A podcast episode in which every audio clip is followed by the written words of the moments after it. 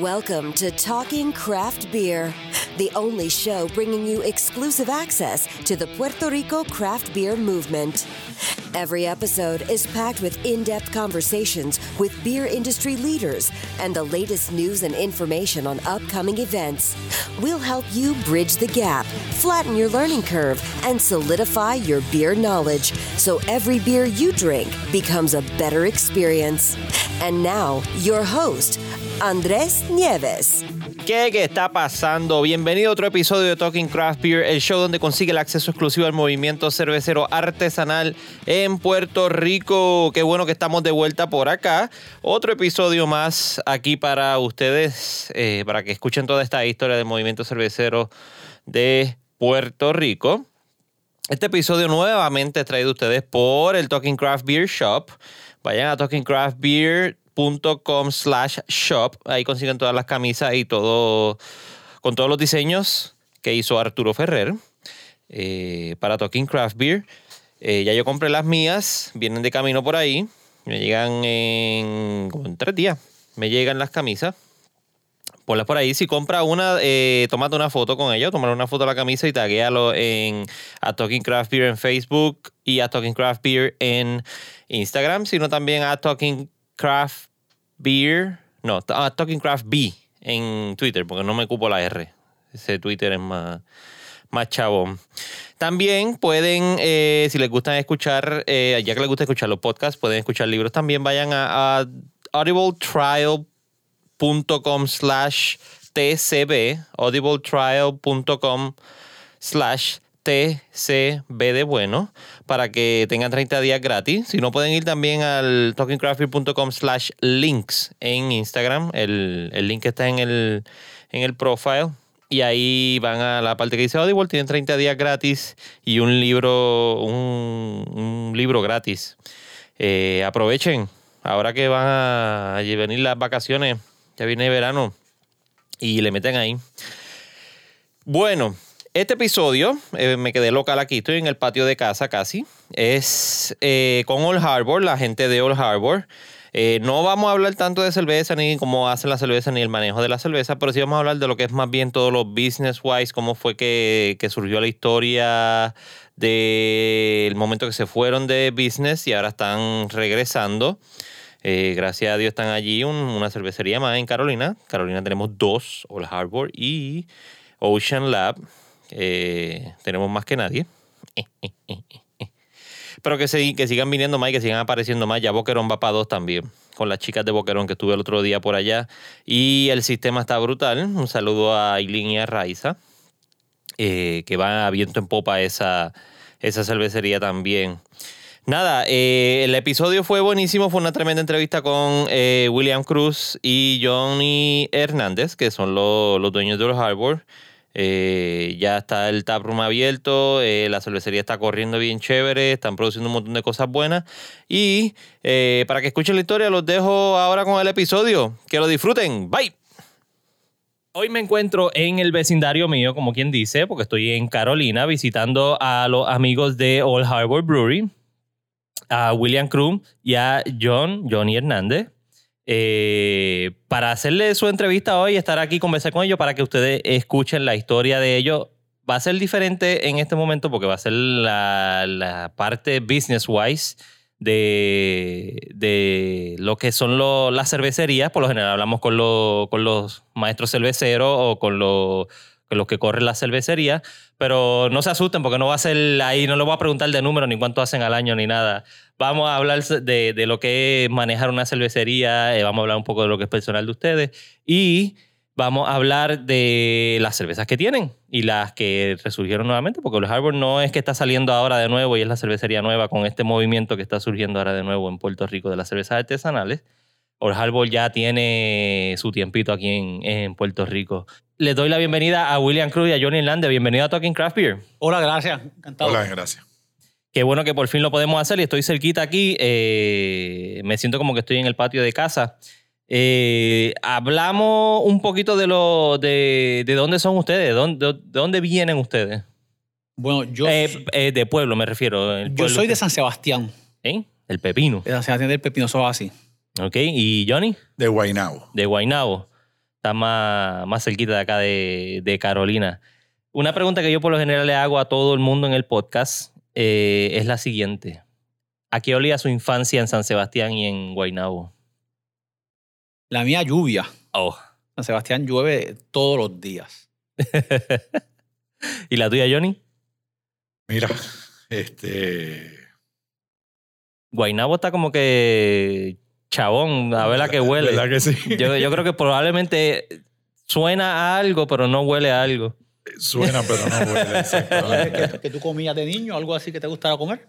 No, lo que comía era comida alemana que hacía mi madre. eh, este, y que ella hacía también mucha comida puertorriqueña que a ella le encantaba. Ajá. Y lo aprendió a hacer y lo sigue haciendo. Más, más alemana, a- algo alemán específico a que olía, porque uno tira un sofrito en una olla y eso huele. Eh, pues mira, eh, pues ella hace sofrito puertorriqueño Ajá. y lo hace a, from scratch to- totalmente, ¿sabes?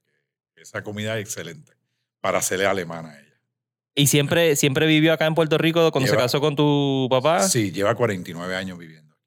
Wow, ¿y dónde se conocieron? En Nueva York aprendiendo inglés. Oh. Está fuerte ese cambio de- del acento alemán al, Al- al acento de inglés. Exacto. Es todavía hoy en día y tiene el acento. Se le ha ido el acento.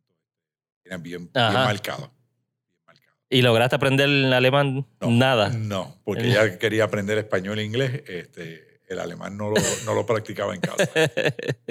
y está acá mismo, está, está en, en Puerto Rico todavía, ¿verdad? Sí, sí, todavía está en Puerto Rico. Vive en Guaynabo todavía. Ok, ¿Y Gracias. tu papá? Mi papá murió. Murió. Ok, lo Ah, siento, este, estaba en la política Ok. y eh, hombre de negocios también. Y todo. Y tu, Qué mamá, y tu mamá sigue ahí con nosotros también. Y Nos da la mano acá. Nos da la mano en la parte de contabilidad. eh, Oh, qué bien. Sigue trabajando, está retirada, pero sigue trabajando unos días con nosotros. Sí, yo no, en- yo no creo en esa palabra de retiro. Yo, No, eso es así. Uno termina una cosa, termina ese trabajo y sigue haciendo otra cosa, porque ese concepto de uno retirarse para no hacer nada y tirarse en la casa a ver televisión, que piensa mucha gente que es lo que va a hacer después de retirarse, a mí no, no me gusta. William, San Sebastián, ¿cómo llegaste acá a San Juan? Bueno, yo estudié medicina. ¿Bien? Ahí fue que viví en San Juan. Después viví eh, más de una década en Estados Unidos y regresé. Regresé a San Juan y estoy acá establecido. Llevo establecido eh, 12, 13, 13 años de radiólogo acá en San Juan.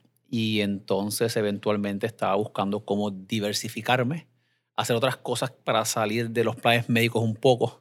Ujú, Eh, y en eso pasaron unos años hasta que surgió una oportunidad ujú. eh, ya co- yo conocía el producto, conocía la cerveza, eh, sabía que la cerveza, este, sabía que tenían aprietos económicos. Empezamos a un momento dado a hacer una evaluación el- y, y nada, sa- sabemos, sabemos que era un buen producto. El producto de por sí, ¿verdad? Apasiona Ujú. eh, por su historia, por los premios que ha ganado, cómo hacen las cosas, eh, cómo empezaron, eh, lo que es el producto que uno que debe cerveza, uno sabe que es muy bueno. Así que, que es un producto que algo que apasiona a uno y yo estaba ya buscando hacer diferente que hacer que de verdad me apasionara, que me gustara hacer. Y surgió eso, se, se- y ahí pues empecé a bregar con, con el asunto de evaluar el- lo, que, lo que tenía los eh, dueños originales anteriores. ¿Y trabajaste, todavía trabajas en, como radiólogo? Todavía estoy este, a tiempo parcial como radiólogo, sí, aquí en San Juan. Aprovecha, ¿dónde está la oficina? Para todos- oficina- todos los que la- necesiten La servicio de la- no, la, ofi- la oficina está ahora bajo nueva administración, está Ah, en Río. Piedras, en Clínica Las Américas y en la 65 de Infantería. Ah, mira, al lado del cuido de mi hija. Mi hija está allí en CDI Manuel. Sí, estamos ahí al lado de, de- de lo que es este Colegio San Agustín y San José. Mm, En la 65 de Infantería y en Clínica Las Américas el primer piso. ok. Sí. Qué cool, qué cool. Eh, bien importante la radiología. Sí, no, esa, es la, esa es la ventana a todos los, los problemas. tenemos un grupo grande de radiólogos. Este, este, se ha, redu- ha- reducido el número de radiólogos como la medicina se ha reducido en, en Puerto Ujú. Rico brutalmente. Ujú.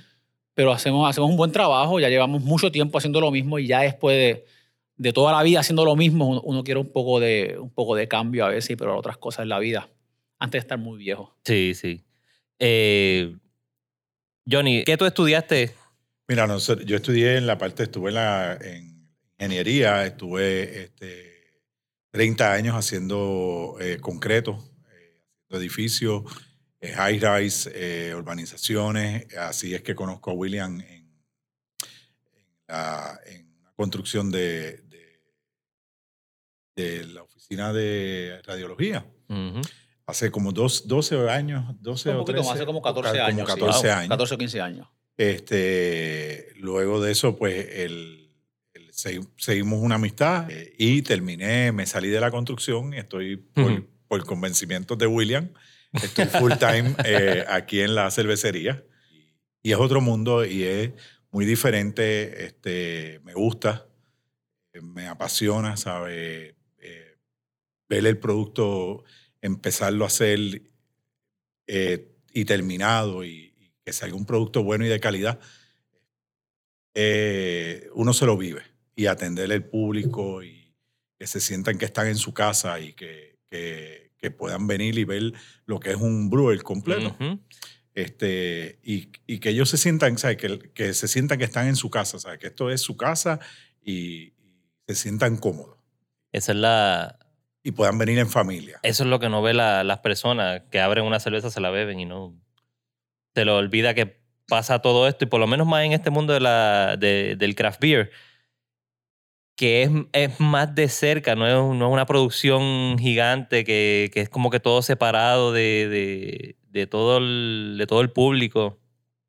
Aquí, por lo general, tú llegas, ves la cervecería ahora mismo en el taproom, que lo vamos a hablar ahorita, pero tú llegas y ves la cervecería y ves toda la producción. Es como, como, como entrar a tu casa y, y Eh, estar en la casa de un eh, amigo. Exactamente, ¿sabes? Va- vas a ir, puedes ir, puedes tomarte fotos con los tanques. Este, es como, como tú acabas de decir, estás entrando a tu casa y, y estás yendo hacia el cuarto. Es una experiencia. Para, una experiencia para poder verlo y disfrutarlo todo. Ya, aquí, aquí vienes a la- al, al tap room, a la barra, y está, está abierta la parte de cervecería y ves los tanques y entras y, lo- y ves todo el proceso. Que es lo bueno, que es lo, lo, lo nítido. Claro. Que es lo que no se despegan las compañías grandes o corporaciones grandes de, de, de todos sus clientes. Sí. ¿Cómo llegaron entonces a este mundo de la cerveza? ¿Pasaron de radiología, ingeniería a, a empezar a, a integrarse con la cerveza? ¿Cuál fue la primera cerveza que, artesanal o, o craft beer, como le queramos mencionar, que, que trataron? Yo creo que de la primera que yo traté fue la, la Old Harbor en el viejo San Juan, yo creo que sí. Uh. Habrá, habrá otras marcas anteriores Ajá. de manera casual, Ajá. pero así que yo diga, estoy viendo cerveza porque me gusta esta marca, esta craft beer, este tipo de cerveza, y empiezo a probar estilos de cerveza y aprender un poco más de cerveza ya con más este, conciencia. Yo creo que fue eh, con Old Harbor, sí, Allá en, en el Viejo San Juan. en el viejo San Juan. Que el otro correcto. día fui al, fui al Viejo San Juan y vi todavía tenían el letrero del cuando estaban allá antes. No lo tienen algo, tienen el letrero que baja el, el, El letrero todavía, todavía Sí, el dos letreros todavía queda Sí, ahí, correcto. sí. Eh, Old Harbor, para poner un poquito en contexto, era, se puede decir, fue la segunda cervecería grande, microcervecería que hubo en Puerto Rico. Eh, porque primero había estado Borinquen, que estaba allí mismo en Isla Verde. Eh, Borinquen Brewing, sí. Borinquen Brewing, que también, no sé si sabe el cuento Borinquen Brewing, este, pero el mismo dueño, que era el, el doctor Díaz, también fue dueño de Borinquen Brewing con otro socio. Y ellos realmente no, no hacían la cerveza completamente allí. No, no. Ellos ya Tenían un sistema pequeño. Exacto, yo un me acuerdo. sistema pequeño y, y dan ciertas cosas ya hechas. Y ya traían ciertos extractos y un sinnúmero de cosas. O sea que, eh, por lo que me cuentan, no es como. No era una producción de verdad artesanal. Ya Ok. venían, ya venían unos eh, partes del producto ya, ya hechos. Prefabricado, Pref- como quien dice. Ok, ok. Sí. Eh, pues, ¿probaste la cerveza ya? ¿Tenías locker? No, no no, tenías no, no. locker. Yo llegué muy tarde para, yo llegué muy tarde para los lockers allí. Estaban usados ya. Yo Sí. fui, yo iba mucho, con, porque yo jangueaba mucho en, en Viejo San Juan. eh, y lo que siempre me acuerdo es de la cerveza y de la pechuga rellena de amarillo. Con Diablo. ¿Y tú, Johnny, cuál fue la, la incursión tuya a la cerveza? De la cerveza artesanal lo mismo, Old Harbor, ¿saben? En el viejo San Juan. Yo creo que era en ese momento la, la, la única cerveza artesanal aquí en Puerto Rico era Old Harbor. Ujú. Este, luego de Borinquen lo que abrió fue Old Harbor. De Borinquen yo no me acuerdo. Bueno, los nombres, yo sé que, por ejemplo, la inscripción de algunos de los nombres que tenemos nosotros, eh, yo creo que está el nombre de Taína, yo creo que está el nombre de Coquí, y varios nombres que inicialmente el doctor Díaz, que fue el fundador, los tuvo bajo Borinquen Brewery. Él ahí se, se separó, se enemistó de su socio Borinquen, y creo que fueron a corte y pelearon por, por varias cosas, incluyendo las marcas. Ok. Y esas marcas después él las utilizó en, en el Bio San Juan. Y yo creo que ahí está, creo que la Taína y la Coquín, no sé si alguna otra. Pero, pero el, el mismo de Borinquen Brewery eh, fue el doctor Díaz, que también eventualmente pues, eh, abrió Old Harbor en el Bio San Juan. Sí, que era como entonces la, la segunda reencarnación o, inver- eh, versión de, de Borinquen fue Old Harbor. Como que tratando de, de introducir nuevamente la, la cerveza. Claro, eh, eh, por, por lo que yo recuerdo de mis conversaciones con, con el doctor Díaz, eh, la primera vez que de verdad se hizo de grano, Ujú, o. ¿verdad? De grano como debe ser cerveza, hecha de verdad, de, de, de- de scratch, de cero, con los ingredientes lúpulo, grano, agua y levadura, fue en el Bio San Juan. Eh, por lo que yo entiendo, no sé si lograron hacerla un, un momento o no todo del todo en Borinquen Brewing. Yo creo que muchas de ellas no las hacían allí así con, to- en su totalidad. Ok, y después de eso no, no tuvieron ninguna otra experiencia más con, con cerveza. No, yo no, por lo menos no. Yo, yo en, en Estados Unidos, pues sí, varios sitios he, he tenido- he, visto- he probado cervezas artesanales en cantidad de sitios. Sí, ya. Estados Unidos. Sí. eh, digo, ahora está, está inundado, como quien dice, de, Sí. de cervecería. Y ahora en cantidad de miles. Ahora hay un montón. Entonces, eh, ¿cómo, ¿cómo llegan entonces acá a, a- a ser dueños de, de, de Old Harbor? Pues mira, yo, yo tengo un amigo eh, y estoy un, día estoy, estoy en, en mi casa y mi amigo me, llama y me dice, William, este, tú que te interesan los negocios y todas estas cosas, tengo aquí un otro amigo que tiene esta cervecería que yo sé que, que a ti te gusta y él tiene cierto eh, tipo de problema económico. Tal vez hay que hacer un análisis de lo que le está pasando y, y ver si de alguna manera te interesa invertir o ayudarlo o hacer algo. Yo digo, bueno, seguro que sí, con mucho gusto. Nos reunimos la semana que viene. Rápido. Yo- Ni lo pensó. No, este, eso es divertido a veces, uno, uno este, ver cómo otra gente eh, hace su- sus productos y, su- y sus negocios, ¿no? Este, y yo sé que él era doctor, y sé que el hijo también es doctor porque me referían casos. No los conocía en persona, sin embargo.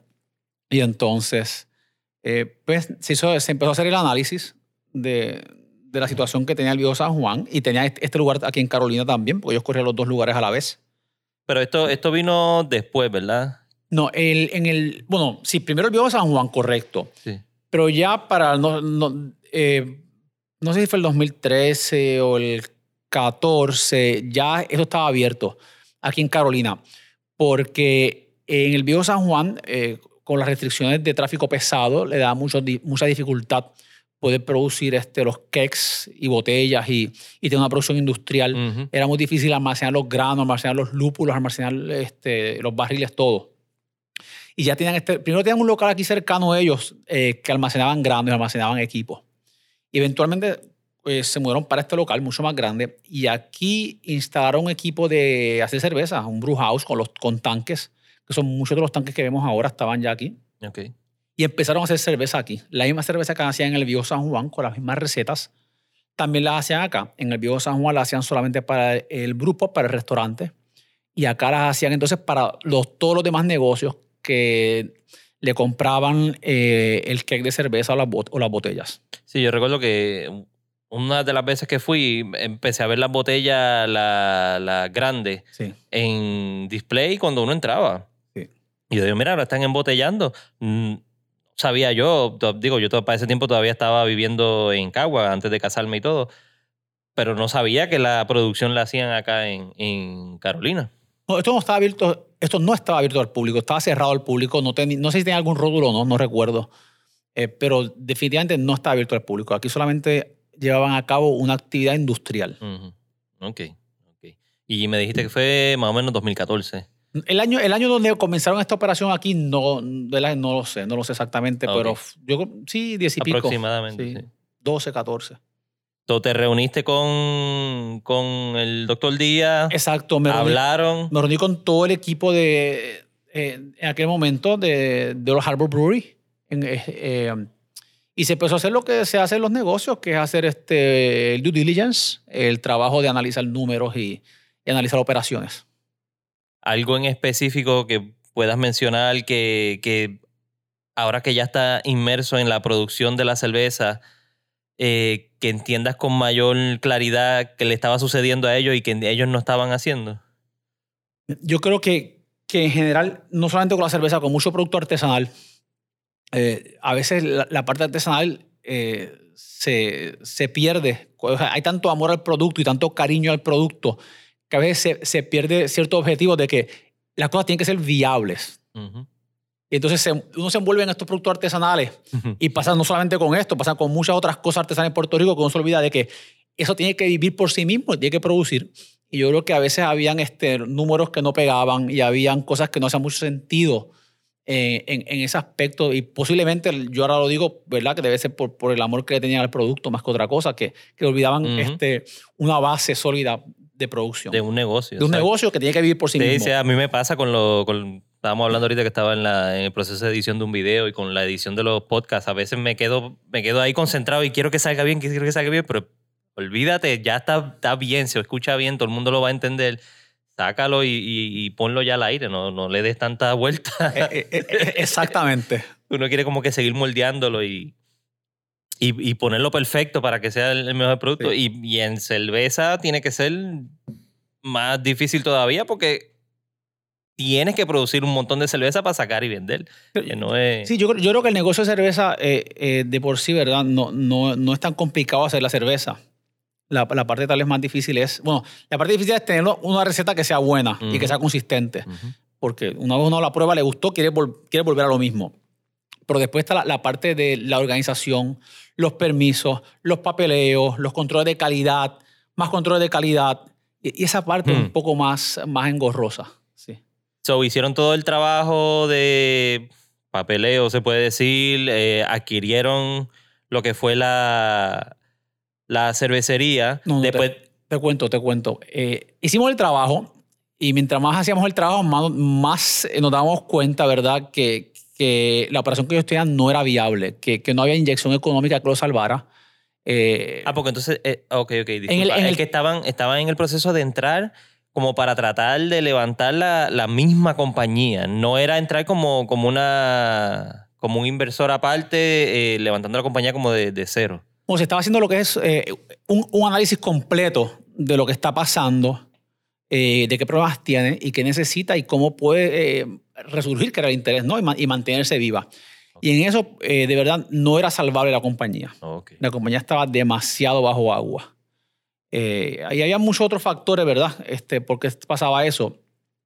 Y entonces la compañía se fue a la quiebra eventualmente en ese interín, pues eh, se adquirió bajo corte de quiebra. Oh, no se adquirió con, con, los dueños anteriores, sino que ellos se fueron a la quiebra y se, se adquirió y se tomó posesión del equipo eh, por medio de corte de quiebra. ¿Y eso fue más o menos para qué año? Eso fue, eso duró un tiempo. Nosotros eh, comenzamos, ellos se fueron a la quiebra, yo creo que fue en el año 16 y nos cogió como un año, el proceso de quiebra cogió como un año, ya para el 2017 eh, teníamos las marcas, las recetas, los equipos y todo, dado por la corte quiebra. Entonces ahí nos dedicamos a buscar los empleados de vuelta, a contratar este, la gente que ya trabajaba, el, mismo Brewmaster, eh, la, el Assistant Brewmaster, la misma gente que ya trabajaba aquí, lo fuimos buscando para, para volver a traerlos y volver a reconstruir eh, la operación. ¿Y le fue fácil esa, Digo, no es como que Puerto Rico es Texas, que tiene que irte a buscar personas. pero el, el, cuando adquirimos, ¿verdad? Se adquirió el de la Corte de Quiebra fue en mayo del 2017, eh, lo que sacábamos permiso eh, construcción para poder entrar, permiso de uso otra vez con el municipio de Carolina, que lo hicieron bastante rápido porque hubo que contratar al arquitecto para los planos y todas las cosas. Una vez que salió eso, los permisos los dieron en agosto, pero eh, septiembre pues entró el huracán Irma, entró María.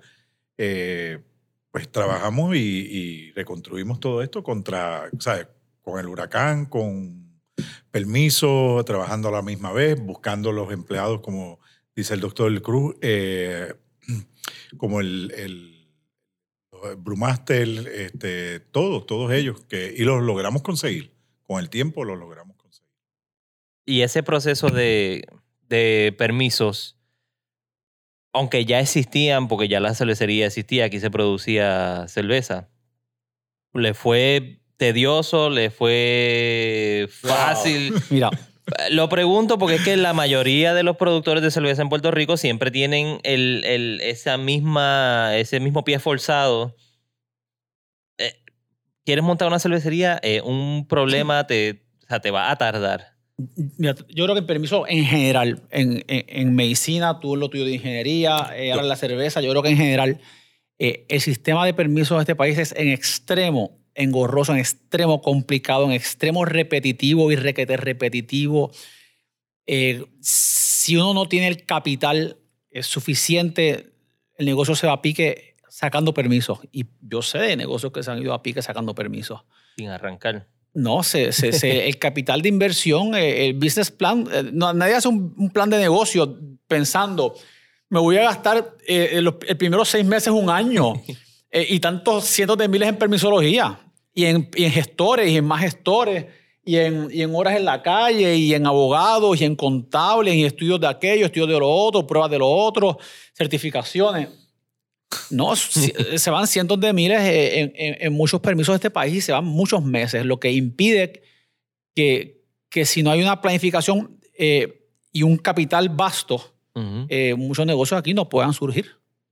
Sí, desde el saque ya está pillado. Y lo traigo a colación porque estamos en Puerto Rico, obviamente. La entrevista anterior la hice con los amigos de Winwood Brewing, Luis Brignoni y Pops Brignoni. Y en Miami dice que es cercano a, a- a lo que pasa en Puerto Rico, pero fluye, fluye más. Tienen un mayor entendimiento de lo que está pasando con la cervecería y, y todo el movimiento que no es simplemente que estás, montando, qué sé yo, un negocio de hacer sofrito, un negocio de, de pelar papa o vender pollo frito. Eh, eh, tienen ese entendimiento de lo que son las cervecerías y, y los beneficios que traen a la economía de empleos, turismo eh, y un sinnúmero de cosas adicionales. Yo creo que el, el tema de la permisología, de verdad, en Puerto Rico es uno bien serio, que afecta brutalmente eh, no solamente a la economía, que es lo que uno ve, afecta eh, el deseo y el espíritu de mucha gente emprendedora, que la, permiso- la permisología es tan difícil de hacer, hace- hay que contratar tanta gente y envolver tanto gasto que no te permite empezar un negocio.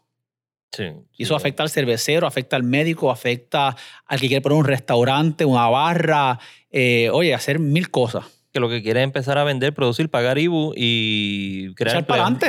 Echar crear para adelante, exacto. Correcto. Este, pero eso, eso pasa, yo, yo- eso, eh, los, los permisos están hechos del gobierno para el gobierno por el gobierno. y nosotros somos víctimas de, de- de un sistema este, burocrático. Lograron todos los permisos. El- estamos todavía faltando siempre algún permiso aquí por alguna Sí. razón. Bueno, sí, bueno, Sí. claro, lo que estamos hablando, por, por- por lo general siempre falta algo, pero, Y- pero están produciendo, Estamos están produciendo, estamos vendiendo, Sí. Ya está, ya está corriendo la cervecería. Eso ocurre después de que, o sea, sí, fue, dos- me comentaste Johnny que era 2017, María, ya para 2018 ya. Bueno, Bueno, lo que pasa es que hay, está el- hay un par de cosas más. el- eh, está- ese es el permiso, en agosto fue el permiso del municipio. Con el Oh. municipio eso es permiso, el, el permiso de construcción, permiso de uso con el municipio. Básico. Eso, Eso, Ok, eso es básico, eso no hubo problemas con, con el municipio de Carolina y ellos cooperaron y ellos están bien, bien dispuestos con el municipio de Carolina todo el tiempo. El problema es el Estado. Ahí vienen Mm. todas las otras licencias que tú tienes que sacar. Que en la cervecería tenemos licencias, y cross- eh, estamos hablando de 12, 14 licencias que todos los años las tienes que renovar. Y ya cuando tú vas sacando todas esas licencias, cuando vienes a ver, se te van venciendo otras. Y estás toda la vida sacando licencias aquí. Sí, está en una rueda de esta de hámster todo el tiempo. Es- Eso es correcto. Pues, te- pues te hago el resumen de, de la historia. Entonces, nada, eh, lo escribimos en corte de quiebra, logramos conseguir las marcas también por corte de quiebra, eh, eh, los equipos, eh, buscamos los empleados, el Brewmaster, eh, nos dedicamos entonces, consolidamos la operación, sacamos los equipos del viejo San Juan, eh, los equipos del viejo San Juan, que son una marca bien prestigiosa, Caspari, que es Eso un alemán que vino muchas, muchas veces a Puerto Rico y diseñó ese equipo para este lugar en el viejo San Juan. Esos equipos los sacamos de allá, los tenemos aquí. Sí, yo voy a poner una foto en, la- en los show notes para que, lo, para que lo vean. Sí. Porque bien, eh, parecerá como que una olla vieja que parece que la sacaron de un almacén viejo, pero, pero para los que entienden de la cerveza, el, el equipo es algo, es bien bonito, es bien, es- es bien nítido. Simo, no sé, si de equipos, por ejemplo, una vez yo le comenté a alguien y le dije y le digo que el equipo es como si fuera un Cadillac y me dice, no, estás equivocado. Mm. Es un Rolls Royce. Ujú, Eh, lo- los equipos Caspari son, son bien famosos y bien costosos. ujú. Eh, y eso pues ya lo movimos, los tenemos aquí. eh, consolidamos la operación para hacer algo más eficiente también aquí en Carolina. Y buscamos los mismos granos en Alemania. Yo creo que John y, y- y su familia alemana también tuvo que echar unas cuantas este, llamadas y peleas en alemán con los alemanes de los granos Sí. de Wireman eh, para volver a traer los granos directo a Puerto Rico de, de Alemania para acá. Ajá. Este fue, esto fue, eso fue algo que eh, el dueño anterior logró hacer por medio de Caspari, que fue el que fabricante de los equipos. Y para volver a restablecer esa relación, pues ahí viene, gracias a Dios, que John es, es cuasi alemán y su mamá es alemana y se pudieron comunicar con, con- con los alemanes de Wireman. Sí, para mantener el- el- la misma calidad de- del, del producto. Como Claro. estaba hablando ahorita, que estamos hablando ahorita del, del quality de, los de los productos. Claro, y entonces El equipo me dijiste que lo tiene acá ahora mismo. ¿Tienen Sí. pensado hacer algo con ellos? se está usando ¿Ya se está usando? todos los días. Ok. Sí. Ok, ok. Sí, sí, sí. Para los que hayan, para los que fueron y recuerdan el local viejo en, en Viejo San Juan, ese era el equipo que estaba en el centro de la, del edificio, ¿verdad? En el centro y alrededor. Exacto. En el centro está lo que es el Brew House. Exacto. que esa parte no está conectada ahora mismo. Y alrededor están todos los tanques y todos esos tanques están aquí, sí. Ok. Qué cool. Que lo pudieron rescatar todo de allá. se también. rescató, se trajo acá, se consolidó la operación, eh, eh, se hizo una inversión bien grande en infraestructura. Hacía falta la infraestructura, pues fue- el sitio fue vandalizado mientras estuvieron en quiebra, aparte que el huracán también dañó muchas Mm. cosas. Se hizo una inversión y todo se, se, se reorganizó y se instaló. Eh, John fue ahí el maestro de... Además. John, además de lo, del brew house, ¿qué más había que, que traer de allá para acá? Porque por lo general lo que se veía era el brew house en el medio y el tanque de las langostas, que me acuerdo que estaba el tanque de las Pues langostas. mira, tenemos, tenemos los tanques de, de los Bright Tank, que tenemos unos 240 galones, eh, barriles, perdón, en Bright Tank, que se Wow. trajeron del viejo San Juan, que estaban en primer piso y segundo piso. Este, tenemos el, el brew house, que, como que no está conectado ahora mismo, pero todos los tanques adicionales sí están conectados, lo que es Bright Tank. Eh, y entonces tenemos nosotros, lo que hicimos fue aumentar la capacidad de, de fermentación y de Bright Tank en el, aquí en Carolina, Ok. en barriles, y le, eh, le pusimos chile nuevo, este, una capacidad de 50 toneladas. Este, el- tenemos un brew house eh, también que eh, lo tenemos de una ve- eh, 20 barriles Eh, adicionales. Creo que el de San Juan, el brew house de San Juan es de 12 barriles, ¿verdad? O 15 hectolitros. 15, 15 hectolitros, 12 barriles, si no me Ok. Ok. este, eh, pero ese tenemos planes de, Sí. de montarlo en un Sí, sí. futuro, eh, volverlo a poner a funcionar. Acá mismo Sí. en- en, Posiblemente, un área. Y tenemos también, este, compramos un, lo que le, un Psycho Brew. para hacer un pilot brew, para tener un pilot brew house para experimentar en cantidad más pequeña. Sí. Sí, Sí. Eh, te lo mostramos en cualquier momento. sí, sí. Y se hicieron muchos cambios en cuestión de, de- de control de calidad, filtros, más filtros, este, y más filtros, Sí. y más cuestiones de, de, de mediciones de control de calidad y equipo, y equipo de medición se compró algo. Ok. Incluso ok. hicimos un cuarto que es un laboratorio Sí. para dedicarlo más que acá a control de calidad. Ok, ok, ok, ok, ok. Nos hemos enfocado no solamente en hacer, seguir las cervezas alemanas, sino también nos hemos enfocado. hay una tradición que hay que seguir con, con estas cervezas que han ganado cantidad de premios, ¿no? Son muy premiadas, eh, pero también hemos hecho unos cambios ahí a, a esa tradición que ya estaba para mantener el- la calidad de la, de la cerveza. Sí que eh, menciona que son, la mayoría son estilo alemán, pero también tiene cerveza de, de sea, no estilo tradicional alemán. Claro, claro. El primer, el primer, oye, la historia de la cervecería viene de esta manera. Este, a Puerto Rico vino muchas veces el señor Caspari, el fabricante de la marca Caspari, uno de los dueños, y fue evaluando locales en el Viejo San Juan. Hasta que él, él aceptó hacer el equipo para el local donde estaba el Citibank del 1929. Ujú. Eh, y ese equipo se diseñó para ese local. Entonces, eh, el Caspari eh, fue el que hizo las conexiones iniciales para poder conseguir los granos alemanes Wireman, que son unos granos mu- muy prestigiosos, Ujú. tremendos granos alemanes, que llevan siglos eh, por todo el planeta. Y también Caspari fue el que buscó el primer Brewmaster. El primer Brewmaster en el viejo San Juan fue un alemán, eh, Wolfgang. Ok. Ese fue el que creó la cerveza, la Pilsner, que se le puso entonces el nombre de Santo Viejo. Eh, creo que también este, hizo algunas de las otras recetas, este, algunas de las taínas, que eso era las Seasonals. Eh, no sé si también hizo las Pelel y otras cervezas más, como la, la Coquí, que es una Lager Helles de Ujú, Múnich, también la hizo él, tengo entendido. Pero el primer, así que el, el- el diseñador fue un alemán y el primer brewmaster fue un alemán. Fue alemán también. Y los grados son de Alemania. O sea que hay, hay una tradición alemana desde, desde sus inicios. Cuando fueron a sacar ese equipo de allí, ya cuando lo adquirieron completamente, ¿cómo le fue ese proyecto? Bueno, eso fue más sencillo. El municipio se le pidió permiso y Sí. estuvo pesado. Y Porque es grande, el que deja que ver la foto, el, el equipo Sí. es grande. Sí. Y lo sacaron todo en una pieza. Eh, no, lo sacamos en varias piezas, tanques individuales. El, el brew house lo desmontamos. Ok. Lo- aquí está montado ahora mismo. Este, y, y todos los tanques pieza por pieza. Y como ellos lo, lo metieron adentro del edificio, así mismo nosotros lo sacamos. Sacamos, pedimos los permisos al municipio de San Juan, nos los dieron, se llevaron la grúa. Eh, el trabajo se hizo de noche, porque de madrugadas que te permiten sacarle este, los equipos en el viejo San Juan y mudarte. Sí, como, lo- como los condominios. Cabían por las puertas.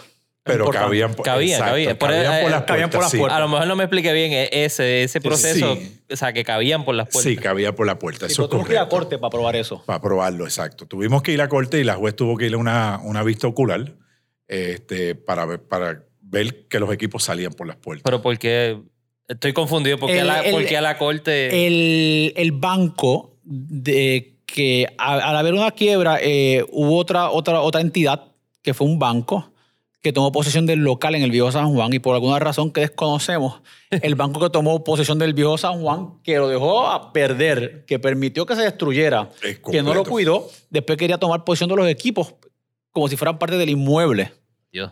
y reclamó que los equipos habían pasado a ser parte de la estructura física de ese edificio del Citibank. Y para poder demostrar que el equipo de cervecería no era parte de la estructura del Citibank de 1929, entre otras vicisitudes, tuvimos que ir a corte para probar eso. Pero, ay, Dios mío. Casi un año. Esto cogió tiempo. En- entre abogados y la corte, eh, casi Por un eso, año. pero digo, uno lo ve sencillo de afuera, pero no, no es tan sencillo como, mira, eh, ahí había un banco, ¿cómo van a hacer cerveza dentro de un banco? ¿no? Claro, pero, pero pero eso, Eh. la juez tuvo que ir allí, ver los tanques y los tanques, pues sí, salieron con mucha facilidad, la realidad. No era, digo, habría, habría que desmontar la puerta y ponerla de nuevo, eso fue todo. Exacto. Pero sí, se sacaron de allí eh, y ya se trajeron acá y se montaron. ¿Y por qué tanto problema? ¿Por, por qué, tan, por qué tanta visita a la, a la corte? ¿Y por qué El banco, si no, no, es, no el, están- ban- El el banco decidió, insistió que no querían dejarnos sacar los equipos y que los equipos eran parte del, Del del edificio. Por alguna razón que nosotros no entendemos, el banco decidió eso. Pero tampoco querían eh, venderle el edificio a ustedes. O, o- Ese, ese Darle el edificio a edificio, ustedes. ese edificio todavía eh, no ha sido reposeído por el banco dos años más tarde. El banco, pues, pone unas cosas bien rápido para otras cosas muy lento. pero quién, quién eh, o sea, le pertenece al banco. No, ese, ese edificio eh, estuvo bajo corte de quiebra, el edificio Viejo San Juan. Y ese edificio del Viejo San Juan, eh, el síndico ya lo entregó. El banco, que no es un banco, yo digo banco, pero realmente es, te puedo decir el nombre, este, esa gente de Capital Crossing, que ellos, ellos son los manejadores de un grupo de inversionistas. Ah, Capital ok, Crossing ok, no es ok, un banco, eh, son meros, eh, vamos a decir, son, oye, meros eh, eh, clerks que Sí, manejan sí. eh, la inversión de otra persona. Eh, pues esta, esta compañía americana de San Francisco o Boston, eh, que se llama Capital Crossing, es una compañía, digamos, tipo fondos buitre, donde toman cosas así y, y buscan cómo va a hacerlas producir más para sus inversionistas. Y decidieron, parece que le podían sacar dinero al equipo. Al son de hoy todavía no han tomado posesión del local. Hmm. Y el local, este, lo último que entendí es que debe de- deber ya como un millón de dólares en CRIM. Yo creo que debe Wow. más de lo que vale en impuestos. Hay que ver qué el CRIM va a hacer con eso ahora. Este, a veces lo regalan, a otras veces Y, el CRIM y es lo exige. y está certificado como edificio histórico, ¿verdad? Eso está Porque está en certificado. Viejo San Juan. Sí, sí, sí. Es un edificio protegido Las lámparas están protegidas, los rieles están protegidos, Wow. eh, las paredes, las fachadas, sí. Por dentro, las vigas. Y si un día vas, vas a ver que el símbolo del Citibank es el símbolo antiguo del Citibank, que ya no existe también. Wow, ¿cómo han dejado perder eso? Sí. Digo, es que si lo tiene esa gente, no, pues, no tiene ninguna atadura, ningún sentimiento hacia. No está en abandono total. Eh, nunca. Qué increíble. Está destruido. o sea, Destruido ellos, lo dejaron destruir. Se dejó inundar No. aquello allí. Completo. Este, las paredes se cayeron por un desastre. Qué mal. qué Se mal. entraron vándalos por la parte de por el local de arriba, De arriba. robaron. eh, Vandalizaron. cerra- nosotros tuvimos que cerrar con, con planchas de metal, John. ¿ah? Para proteger el, el, Y el volvieron equipo entraron. en lo que está- se veía en el tribunal, porque a ellos no le, no le importaban. Y ellos tumbaban, eh, porque ese edificio se conecta, ¿sabes? Son como que dividido en tres Ujú. y se conecta eh, eh, por arriba, por otros lados.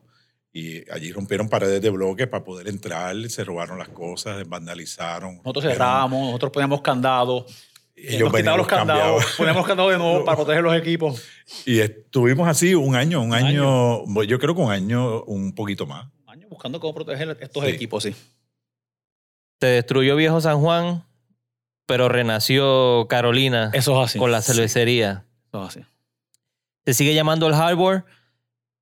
¿Sigue siendo la corporación el Harbor o es bajo algún grupo aparte? Hay varias corporaciones ahora, Ok, ¿verdad? ok. Este, como parte del, del plan de negocio. Ok. Eh, no mantenemos todo bajo, bajo una misma corporación, ¿verdad? Así que nos dividimos y hay una corporación que corre lo que es eh, el bar, el, el, el, el Group Up. Hay una corporación que es la que hace la inversión y otra corporación que es la que se encarga de distribuir y hacer las inversiones de mercadeo y todo ese tipo de cosas. Ok, ok. So, se establecieron acá en Carolina, tienen el equipo nuevo acá, siguen con las mismas cervezas, pero hubo un cambio de imagen. Exacto, te explico. Seguimos con el mismo Brewmaster. Exacto, también. los mismo mismos empleados. Los mismos granos de Alemania que llegan directo aquí frescos y nunca pasan por el distribuidor americano. Las mismas marcas, los mismos premios, exactamente el mismo producto. Lo que sí fue que le, le refrescamos un poco la imagen. Claro, cuando llega uno quiere hacer un poco, demostrar que uno llegó, cambió la imagen un poco. Que no está mal porque Kalamazoo lo acaba, o sea, Bells lo acaba de hacer ahora con Kalamazoo y, y- y otra cerveza más que olvido el nombre ahora, que eso es normal en la, en la industria un- y en los productos. Sí, los productos, los productos, depende del producto, cada cierto tiempo se debe eh, remozar un poco la, im- la imagen del producto. Algunos son cinco años, otros se recomienda que sean cada diez, etcétera, etcétera. Exacto. Eh, se establecieron acá, están ah, eh, eh, manejándose de esa manera. Tienen las mismas cervezas que es la Coquí, La Coquí, la la Santo Viejo, Santo Viejo. la Cofresí, eh, tenemos la Pale Ale, eh, esa hacía la IPA ya, es la misma receta de la IPA y de la Pale Ale también. La Taína eh, corría bajo ante varios nombres, así que Ujú. le hemos segmentado un poco. Antes estaba Ok. la Taína Oktoberfest y diferentes taínas. Ahora separamos la Oktoberfest y la Oktoberfest sola. Y la taína, pues sigue, eh, es otra cerveza que estamos ya sacando ahora otra vez pronto. Ok. Esa yo ok. espero que salga en unos meses. Ya mimito. Prontito la taína. Tienen otras cervezas también, eh, además de esas, como specialty beers. Claro. Sí. Tenemos, tenemos eh, Tropical IPA, que es nueva, que no, la, no estaba en Old Harbor. Tenemos una, una Porter, que es una White Chocolate Porter, Mm, que es muy buena. Este, tenemos la de melón. La de melón, eh, claro. Ah, exacto. Esa es la receta de Justo Ramos, que fue nombrada entre las 10 mejores cervezas de verano por la revista Playboy en Estados Unidos. Wow. Sí. No, oye, ah, si te digo que hay pasión por el producto, es porque hay pasión por el producto, ¿verdad? Sí, no hay duda, no hay la, duda. la cerveza de melón, cuando tiene una cerveza que la revista Playboy te dice, esta es de las mejores 10 cervezas de verano en toda la nación americana, te dice, esto es un buen producto. Eh, eh, cuando tienes una cerveza que ha ganado premios en el World Beer Cup en Alemania, eso es un buen producto. Ujú. eh, eh, premios en, en la área que nos toca, que es el este de Estados Unidos, hay cantidad de premios para la Santo Viejo. Eh, si Dios quiere, empezamos a competir pronto. Este año vamos a estar compitiendo otra vez con estas, con estas cervezas. Eh, y buscando competencias buenas, ¿no? Hay, hay, hay, hay cerveceras grandes. Sí, y, y constante. Sí. No es que fue un premio del 2003 Exacto. y, Y, siguen utilizando el mismo premio. exacto. Así que, que, oye, nos cogió un tiempo, pero ya este año volvemos a competir para volver a hacer, eh, Sí, es, que, esos- es que parece un mundo, parece Sí. que fue eh, de hace tiempo, pero todo el timeline que, que, que nos explican, pues básicamente fue el otro día que arrancaron y ya están como están ahora de nuevo. Sí, sí. Fue duro, de verdad que fue duro, fueron unos años, año y medio, eh, pero entendemos que estamos ya en el 90% de la isla, ¿verdad? Estamos en... Estamos en casi toda la isla. Está- eh, estamos en Vieques, eh, estamos en los hoteles. En Luquillo los vi. Sí. Hay, mucha, hay mucho cuento interesante que te puedo hacer de, de cómo nuestra distribución ha sido por toda la isla. Muchas veces llegamos a sitios que no sabemos que estamos porque... sí. en Sí, serio, porque... Sí, no, es verdad. Entonces, un cuento. Vi que, vi que estamos en, en dos locales, ¿verdad? Dos locales. Nunca hemos llevado un quega a Vieques. No, Pero llegan. Eh, bueno, lo que pasa es lo siguiente. Te- Por- la- ¿Le hago mi versión o la tuya? no, no, la tuya. Mi versión la es tuya. mejor. Pues sí, sí. Mi- mi- yo, este, yo De hecho, el cliente estuvo hoy por aquí. ¿Estuvo Viene por aquí hoy? mañana, viene mañana. Mira, esto, esto es un cuento, eh, te lo voy a decir, esto es un cuento real. Nada, na- pasa que es embuste, Va- esto es real. Antes de que haga el cuento, para que todos sepan, el, porque nos quedamos medio a mitad Ajá. del- en lo que era el rebranding de Old Ok. Harbor. Normalmente las cervezas tenían los logos, o sea, tenían eh, la etiqueta, eran más elaboradas. Ahora están más simplificadas, que son el, el como El el lazo. lazo, marino. Claro, te explico. La- la- si vas al viejo San Juan, todavía queda allí. No, no sé si ya se cayó. Había una, una marca, Old Harbor, que era una forma de una garita. Dentro de la garita había un poste de estos marinos de amarrar botes y una soga. Ujú. Y, ese, eso se veía de frente, ¿verdad? Si te parabas de frente, lo ves parado frente a ti el poste. Y cada, y cada estilo de cerveza. La Santo Viejo es una Pilsner, pero se llamaba Santo Viejo. La Coquí es una Lager Helles de Múnich, pero se llama Coquí. La que ofrecí una Stout, pero se llama, este, se llama eh, la... Se llama la... eh, la que ofrecí. Entonces así la taína. Eh, un poco difícil mercadearlo con, con un nombre, con un, con un logo de una marca y tantos logos aparte para diferentes estilos de cerveza. Y cuando uno empieza a aprender de cervezas como los vinos, ¿no? Ujú. Uno quiere una Pilsner o uno quiere una IPA. Y lo que hicimos fue que co- cogimos el logo principal de la marca, que era este, este poste en el mar donde se amarran los botes con la soga. Ujú. Y en vez de verlo de frente, lo miramos desde el cielo para abajo. Y al verlo desde arriba, lo que ves es el lazo en un Exacto. círculo alrededor del poste. Sacamos el poste y dejamos el lazo solo ahí. Ese lazo es, es un lazo marino, este Ujú. tiene varios nombres. Creo que es un. No, qué sé yo cómo se llama. La- el, el- el lazo ese, pero es un lazo Los que sepan existe. de nudo, pues que nos escriban en, en las redes cuando lo escuchen. Eh, la historia, yo tengo mucha historia. La, la historia del lazo es interesante. Yo, yo fui a, a muy buenas agencias de mercado en Puerto Rico. Varias de ellas me despacharon rápido. fui a varios buenos artistas gráficos. Muchos de ellos me despacharon todavía más rápido. Porque yo le decía, yo quiero, yo quiero uh, un símbolo eh, que sea bien reconocible, que todo el mundo sepa lo que es de verlo, pero que nadie lo tenga. Que sea como el murciélago de Bacardí. o- Tenías que contratar a Arturo Ferrer de los Homebrewers. Ajá. que ha hecho todos los logos, esta camisa la hizo él, todos los logos, eh, y está metido en la cerveza. So, Yo quiero un a logo. próximas ocasiones ah, me avisa y te conectamos con él. Yo vi algo bien, bien, bien único que, cuando yo buscara en internet ninguna de las microcervecerías americanas lo tuviera. Entonces, claro, Sí, me la- despachaba. evitar la confusión es lo más. O sea, yo quería más algo, fácil. algo bien, bien, bien único que se relacionara ya con lo que había, pero que nadie en las 6.000 cerveceras americanas y qué sé yo, como 20.000 diferentes logos que debe haber por ahí, o 30.000, que nadie la tuviera. Ujú. Y obviamente pues me despachaban con un doctor ahí, no sabe nada de estas cosas y Está dando instrucciones a un artista Exacto, gráfico. artista gráfico, esto no, no, no puede ser así. Hasta que eventualmente apare- apareció este artista gráfico que es buenísimo. Ay, Dios mío, se me pasa el nombre ahora. Yo soy mal para los nombres. Eh, eh, González, eh, Tuto, Tuto. Tuto, Tuto, Tuto. Ay, María, Tuto. ¿Cómo se llama Yo Tuto? creo que Tuto González. Tuto. No es Marchand. no es Tuto Marchand. Si me coges con Tuto, ahora se me olvida el nombre de Tuto completo, pero, pero Tuto es un artista gráfico, óyeme, tremendo artista gráfico. Y eso, lo, mi otro producto más. El hombre es un, es un artista, un artistazo de verdad. Y, y, y salió con eso y, y lo arregló un poquito después y quedó fantástico. Yo estoy muy contento con el logo nuevo. Luis Tuto González. Eh, Tuto González. Entonces, después de eso, pues, después de eso, ha sufrido un poquito mínimas modificaciones, ¿verdad? Porque tuvimos que incluir al viejo, al viejo de Santo Viejo, Ok. solamente porque la gente quería el Santo Viejo san- con el Santo Viejo y, y verlo ahí. Así que se lo pusimos a petición de los clientes, ¿no? De los clientes, Pero correcto. sigue siendo el, el logo nuevo que es azul con el nudo Y en la imagen adentro. en la imagen la del santo viejo adentro. Igual la coquí, le metimos el coquí adentro como estaba en la otra. Pero tiene el nombre abajo. Y la cofrecita Y la cofrecita Y la- también. Ok, sí que son, son fáciles de identificar para que cuando la vean en cualquier lado, en cualquier tap room, pues ya, ya conocen. A menos que Claro. sea en el tap, en la Loisa, o tienes que chequear la pizarra arriba. Claro. claro. Exacto. Porque no tienen lo- los taps. Los- los- exacto, no tienen los logos. Llegaron a Vieques entonces y no saben cómo rayos llegaron No, a te, Vieques. te puedo decir, yo vengo, estábamos en construcción, aquí lo que era un bachero increíble, como en toda construcción cuando llueve se forman muchos baches, yo Ujú. llego, yo llego de la oficina, ¿verdad? De aire acondicionado y, y estaba cayendo un diluvio. Y yo me siento en mi guagua a esperar que baje un poco la lluvia y llegó esta persona bien vestida, una pick-up con su manga larga, ¿verdad? Sus zapatitos y todo bien vestido, Bien vestido. bajo el aguacero la pick-up. Y yo digo, wow, ¿quién será ese señor que está ahí mojándose? Y él limpiando su pick-up, limpiando su pick-up.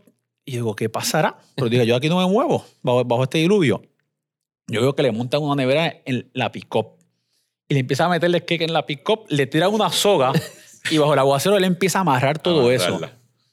Él preguntando, preguntando, preguntando, llegó aquí. Él quería esta cerveza. Llegó aquí, la montó en su pick-up. Tenía prisa para coger el ferry. Cogió el ferry, Mm. la llevó a Vieques. Y ahí está en Vieques. Cuando el ferry estaba a tiempo siempre. Compró, compró la máquina aquí. Compró la máquina, todo aquí. Todo. Y así Porque- tenemos Porque ese es otro de los beneficios o, o de los servicios que proveen. O sea, ¿ustedes dan alquiler de, de cakes con las pompas o, ya, o todavía Mira, Lo tienen en eh, hold. la- la- las máquinas, las máquinas eh, los kegators para los cakes, Ajá, los ajá. modificamos para que van tres cakes o dos cakes según sea necesario y los vendemos o los financiamos. Ok. Eh, ¿verdad? Si, si- si los vendemos, muchas veces te ayudamos con algunos cakes de promoción. O sea que eh, eh, es un win-win para el comerciante. Eh, por ejemplo, una, una nevera, un kegator para el comerciante que nos esté escuchando o fan de, de cerveza que la quiera tener en su casa. ¿A cuánto le cuesta la nevera pequeña, John? Ya terminada y lista con todos los aditivos y todos los cables y todas las válvulas. Como unos 2.500 Sí. dólares completa. 2.550 con... Estamos hablando con IBU y todo. Ok, con, por ley 2500, entonces eh, lo que hacemos con muchas personas que, la, que, verdad, que tienen dudas, que la quieren comprar, es que le decimos, al- le decimos al comerciante, bueno, eh, cómprala, eh, gasta 2500, pero toma dos cakes de nosotros. Cada cake le acaba produciendo como sobre 400 dólares. Sobre O 400. sea que ya tiene 800 de ingreso neto. Y ese ingreso neto se vende en cuestión de una En semana. verdad, Sí. Entonces, de los 2.800, ya en una semana, él tiene 800 de, de ingreso De bruto, retorno. de retorno. Y con esos 800 empieza a hacer el ciclo para recuperar sus 2.500. Pero lo que quiero decir es que lo recupera bien rápido. Al- algunos comerciantes, ¿verdad?, que tienen crédito. Y le, le hemos podido financiar las neveras también. Y le buscamos la vuelta para ayudarlos. Tenemos mecánicos de nevera. O sea que si se le dañan, las, se las arreglamos y damos servicio. Limpian las líneas también. Sí. Si hay que hacerlo, se hace la limpia. Si algunos aprenden a limpiar ellos mismos, otros la limpiamos nosotros. Sí, exacto. ¿Sabes? Si, si el, el- hay, hay clientes que las limpian ellos, ¿sabes? Que ellos mismos le dan el servicio completo. Este, y nosotros le damos cliente cada 15 días, cada 20, cada 15, sí, cada 15 días le limpiamos las líneas, Ujú. correcto. Sí, que es lo normal. El tap hace lo mismo también, que es cada... O sea, cada Cada dos semanas 14, hay que 15 limpiarla, días, sí. exactamente. Y le damos ese servicio y, y este eh, siempre y cuando sean las líneas de nosotros. Exacto, Claro. sí, sí. Este, claro. La, la Va a línea tener- de otro, pues. Va a tener 20 taps ahí. Pero, Eh, en esta parte damos, damos muy buen servicio. Sí, Eh, verdad, tenemos muy poca queja y las quejas duran muy poco tiempo. sí. Tenemos resuelve, piezas de las máquinas también. Tenemos piezas en eh, stock de las máquinas, eh, como los Coppler, los, ¿sabes? los Manifold, Ujú, ujú. el CO2, pues si lo necesitan. Hemos tenido clientes que de momento llaman un sábado de emergencia y, y se, le, se le sirve, se le da el servicio en CO2, algún cople que se dañó, alguna junta o algo, se le da servicio. Sí que están, están dando el servicio completo. Y a lo que iba también era, eh, porque había visto un par de promociones que ustedes tenían de- del, del alquiler prácticamente del keg para una fiesta. Si yo voy a hacer una fiesta en casa, tienen ese servicio también. Tenemos cake plásticos que se, casi siempre la gente los compra y se los lleva. Cuando nos compra la bomba manual, una bombita manual este, cuesta 30 dólares. Y el cake plástico depende del tamaño. Pero eso, eso es todo desechable. La- digo, la bomba no es desechable, pero por 30 dólares te la llevas y la reusas todo, todo lo que tú quieras. Y entonces compras el cake para tu fiesta. Exacto. Que básicamente son los únicos que proveen el cake para la fiesta. Eh, Porque ahora mismo no conozco de ningún otro. Nosotros, nosotros alquilamos la máquina, eh, la máquina de... El kettle, de- la nevera. el- El que- la nevera. sí. Eh, tenemos el- los cakes desechables donde te los vendemos, como el Pony Pump. Eh, tenemos otro tipo de bomba un poquito mejor calidad, pues ya en stainless steel. Tenemos, vendemos varios, varios tipos de, de faucet para, para los cakes. Este, si quieres alquilarlo, también te alquilamos el cake solo, dejando un depósito. Eh, este, y compras la, el- la, bom- La o sea, la bomba. bombita, correcto. Sí que es lógico, pues, ¿cómo pasa en Estados Unidos cuando tú alquilas un cake? Tienes Te- que dejar depósito y todo Pues, el mismo es- proceso. eh, exacto. Tenemos americanos que o sea, hay clientes fijos que son este, americanos que viven seis meses en Puerto Rico y seis meses en Estados Unidos. Ellos cada vez que visitan a Puerto Rico vienen, nos alquilan el cake, eh, se lo llevan, eh, compran la, bo- la bomba eh, Pony Pump. Este, lo entierran en la, en la playa, hacen un, un hoyo, le ponen su plástico, le meten hielo el, eh, completo, lo, lo tapan Lo y lo cubren y ellos pues entre familia comparten el cake en la playa durante todo el día ahora- enterrado con hielo. Y ahora hicimos un combo que está en Puerto del Rey, ¿verdad? Para la Eh, gente de los de botes. De los Sí, botes. correcto. Sí, en en, el- en el supermercado de Puerto del Rey le tenemos un combito ya con la, bom- la bomba pequeña de 30 dólares con el cake pequeño también a- allí este, a la venta. Que to- todo por 30 dólares. No, no, no, No, no. por 30 dólares la bomba. Ah, la bomba. La sí. bomba. Y el cake aparte. El cake- ¿Cuánto, el- cuánto fluctúa más no, o menos? no sé cuánto ellos lo pusieron el precio de venta eh, De en Puerto del Rey, de memoria, no, no me lo sé. Ok. Pero tienen tres estilos de cerveza allí en Puerto del Rey. Para la gente de los botes en Semana Santa, creo que, que uno que otro se llevó lo, lo que había allí. lo- No sé, no sé si queda algo. Ahora para Semana Santa Sí, lo sí. vaciaron. So, so, ya todos los que escuchan no en quedan, Estados quedan ahí. Quedan, quedan. Quedan algo allí. Los que me escuchan o escuchan el podcast en Estados Unidos cuando vengan de vacaciones saben que aquí pues, en- tienen el spot para poder alquilar los, los cakes que vengan de vacaciones y se queden por acá o lo buscan y aprovechen y se van para Rincón y lo siguen por ahí o si están en Fajardo pues aprovechan allá en, en Puerto Rey. Sales de la Valdoriotti y entras rapidito y vuelve y coges la Valdoriotti y la ruta 66 para Si Fajardo. tienen preguntas es Facebook es at allharbor.beer. El Ese es el website. Ese es el website. eh, allharbor.beer. En Facebook nos consigue bajo All Harbor Brewery. All Harbor en Instagram Brewery. también bajo All Harbor Brewery. All Harbor Y el teléfono es el 787-477-1111. So, ya saben, cuando vengan de vacaciones de allá para acá, Sí. quieren darse un par de beers en la playa, ya las tienen ahí. Eh, además del servicio de los cakes, ¿tienen algún otro servicio que provean? Eh, bueno, estamos vendiendo granos, ya que traemos los granos directo de Alemania. Ok. Eh, tenemos para los este, homebrewers, que Sí. aprovechen. homebrewers eh, y Eh, no, eh, O cervecerías que estén mira, haciendo- A los, homebrew- Gente que a los está empezando homebrewers, cervecerías eh, también. eh, eh, ¿verdad? Lo, lo hace Caribbean Brewing, Ajá. que es el que, que le vende a los homebrewers. Este, nosotros le vendemos a los a los a los breweries eh, de aquí mismo de Puerto Rico que, que usan nuestros granos. Este, Sí, por eso la misma, el mismo estilo de grano. el mismo estilo de grano. Tenemos, hay varias cerveceras aquí de, de artesanales que usan nuestros granos y vienen y nos compran los granos. Nosotros se los suplimos a un precio más cómodo que, que el distribuidor de el Nueva York. exactamente, que el distribuidor de Nueva York. Ok. Y, y ellos pues vienen a comprárnoslo este, pues, una vez al mes o cada dos meses, compran una cantidad por paleta y se lo llevan. Y que Por- más beneficioso para ellos. Sí, porque los, los homebrewers es por libra, nosotros no, no vendemos por, por eh, suelto. Ok, ok, ¿Ves? ok, te entiendo. Aparte que no tienen que tener el espacio de almacenaje tampoco, que cuesta. Sí, que cuesta. sí que eso es grande. Próximo proyecto que tienen ahora, que ya está abierto, es el Tap Room. Eso, room, eso está acabadito de, de eso abrir. lleva un mes. Un mes. Un mes y dos semanas. un mes abierto, exacto, un mes y pico abierto. Yo Sí. pude venir y, y hubo una actividad, creo que fue privada que hicieron y estuvo un, estuvo un rato, había una bandita, estuvo bien chévere todo. El concepto está brutal, tienen todas las cervezas aquí, están trabajando tragos también. De todo, de todo, sí, sí. Ok, y no hay comida dentro del local, pero están trabajando lo que es el concepto de los, de los food trucks. Bueno, ese término en Carolina es delicado. Mira, va- vamos en... Bueno.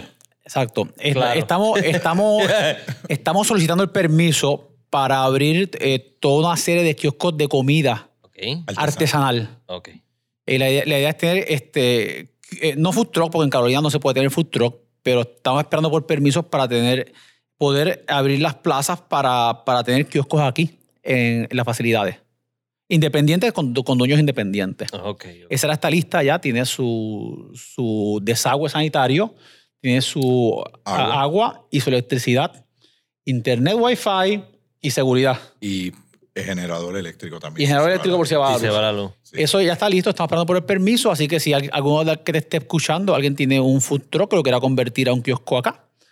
eh, O sea, que puede ser el mismo concepto de un food truck, pero tiene que estar estacionario, no se puede Fijo, mover no en, se puede. la, en las instalaciones Exacto. de ustedes. Sí. Una vez- una no, vez- no una es- vez- no puede ser portable, como quien dice. No, hay que cumplir con la. Con, oye, alguien que tenga un food truck por ahí, tal vez que no está haciendo mucho, les amor sale mejor moviéndolo para acá, Ujú. teniéndolo fijo, sacando su permiso Ujú. para tener un kiosco aquí dentro de la facilidad de nosotros.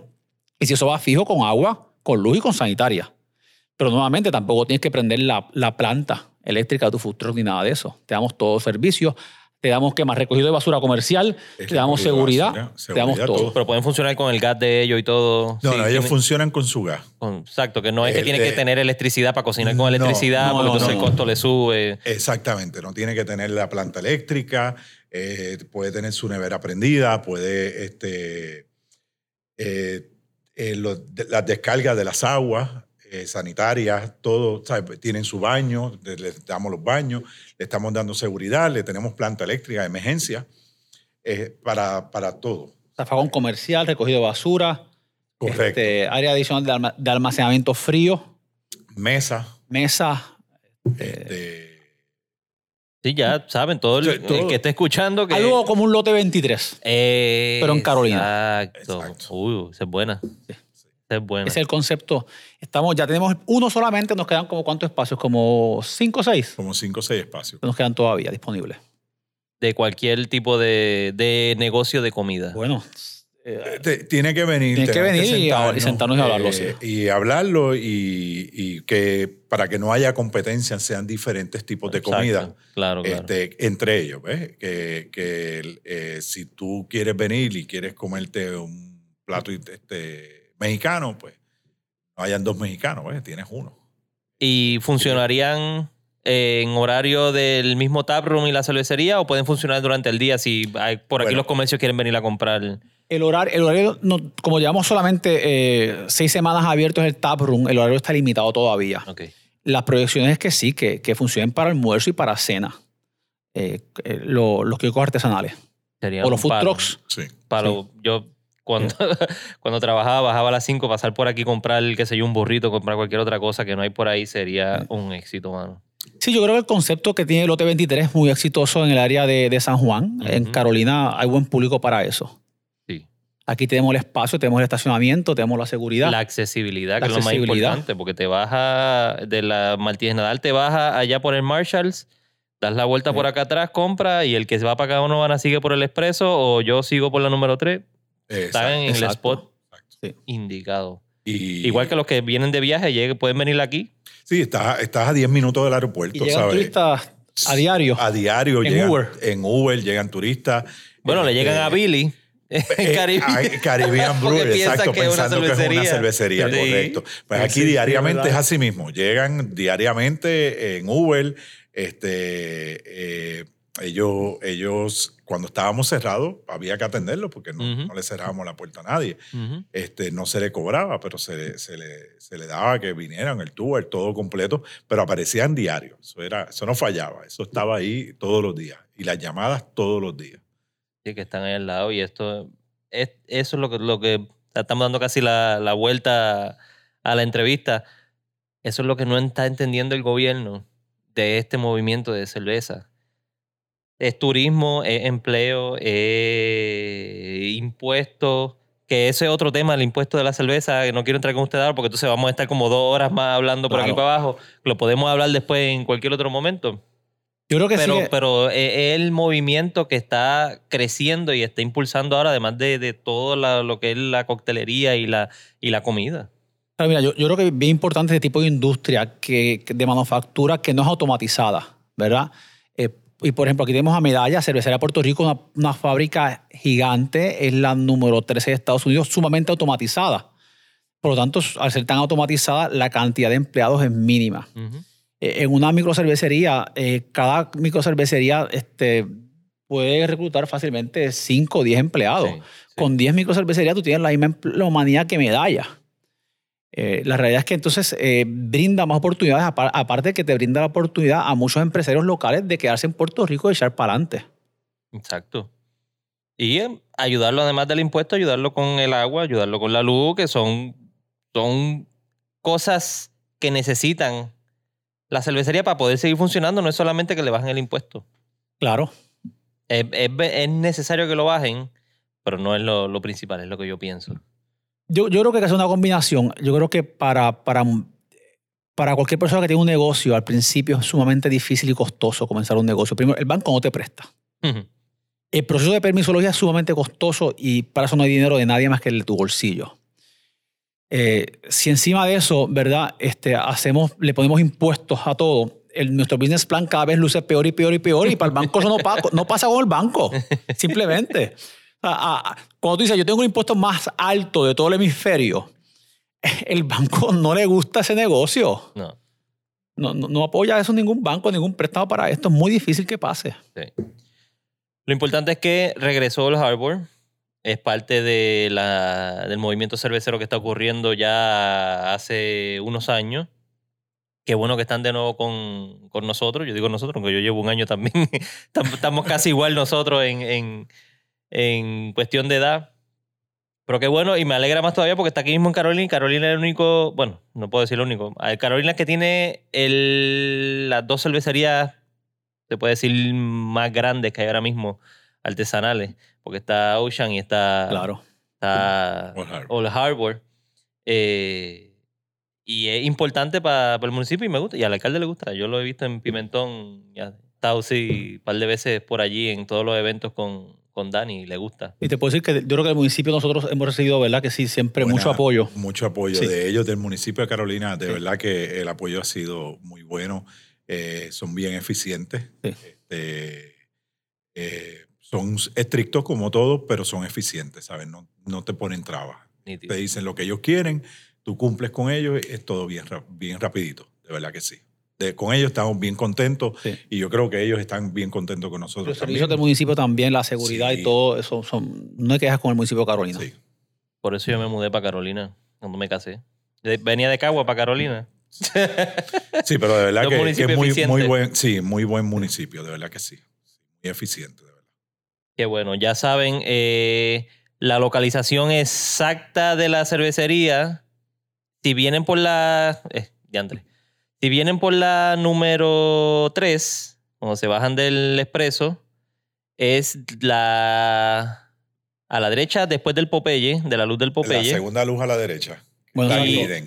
Pasa, pasa, eh, pasa Carolina, pasas el hospital Exacto, y después que pasas el hospital de Carolina a la derecha. a la derecha. Al final de ese bloque hay un semáforo a la derecha y ahí está Rooms to Go. Estamos justo al lado de Rooms to Go. Exacto. Eh, pero más fácil para los que tenemos un teléfono eh, móvil estos días inteligentes, lo Eh. googleas en Google Maps o lo, le haces un Waze. O cualquier aplicación, estamos en cualquier aplicación de mapas. Y aparece directo, llega aparece directito. Directito. Sí. Desde Trujillo. Alto, desde el este, oeste, Trujillo Alto, de donde Sí. sea se llega fácil. Se llega fácil, correcto. Sí, no, no es tan... Y tiene, tiene varias vías alternas, por si pasa cualquiera en el Cantidad cruce. de te vías, puedes sí. bajar como si fueras para San John's y llegas también acá. Exacto, el que venga de, de allá de Trujillo Alto puede venir por el... De, Exacto. por el de otro lado. San Juan, ¿qué? ¿Cinco minutos aquí? Por de San Juan Como son- cinco. eh, como diez, diez Como minutos. diez, diez minutos. Ok. más o menos. Diez minutos, sí. Dependiendo del tráfico. Exacto. Eso es importante. Pero Pero está cerca. está cerca, estás- está de verdad cerca que de estás todo. bien cerca. Del aeropuerto estás a 10, 15 minutos, ¿sabes? Es verdad que hay que mirar el tráfico, pero está cerca. Sí. Está cerca. Si, si eh, estamos abiertos los domingos también, ¿sabes? Bien familiar. Esto es eh, eh, que la gente se sienta bien familiar, que pueda venir con sus hijos, que ellos vienen con sus hijos los domingos, los sábados durante el día. Este, y la pasan un rato bien y se, se van contentos. Es lo importante, es lo que nosotros queremos. ¿Están abriendo de qué hora? Eh, estamos de miércoles a sábado, eh, perdóname, de miércoles a viernes de 2. Sí, de, estamos de miércoles, de miércoles a domingo de 2, perdón, perdón, domingo a jueves. Perdón, es que está miércoles, es que me confundo, me confundo porque miércoles y jueves es hasta las 12 de la noche. Ok. Viernes y sábado es hasta la una de la mañana. Y domingo eh, estamos hasta las 10, 11 de la noche. O sea que estamos abiertos de miércoles a domingo después del mediodía, básicamente. Después del mediodía. Y si a alguien le interesa un tour, o si, si tiene un corillo que quieren venir acá, nos llaman, eh, nos dejan saber y le damos el tour también para que vean todas las facilidades. O le escriben por Facebook o Sí, se Instagram un coordina. Claro, mensaje también. directo para que, Claro que sí. para que se le haga más fácil. Bueno, William, Johnny, gracias por sacar de su tiempo y separar este espacito para poder hablar conmigo y con todos los escuchas de Talking Craft Beer acá en el podcast. Le agradezco un montón, le deseo mucho éxito, que sigan para adelante y que vengan muchas cosas buenas más para Paul Harbor. Muchas gracias, muy amable. Gracias, gracias, muy amable. Nos veremos en la próxima. Bye. Thank you for listening to the Talking Craft Beer Show. Let's keep on talking, so connect with us on Facebook and Instagram at Talking Craft Beer, and of course at TalkingCraftBeer.com.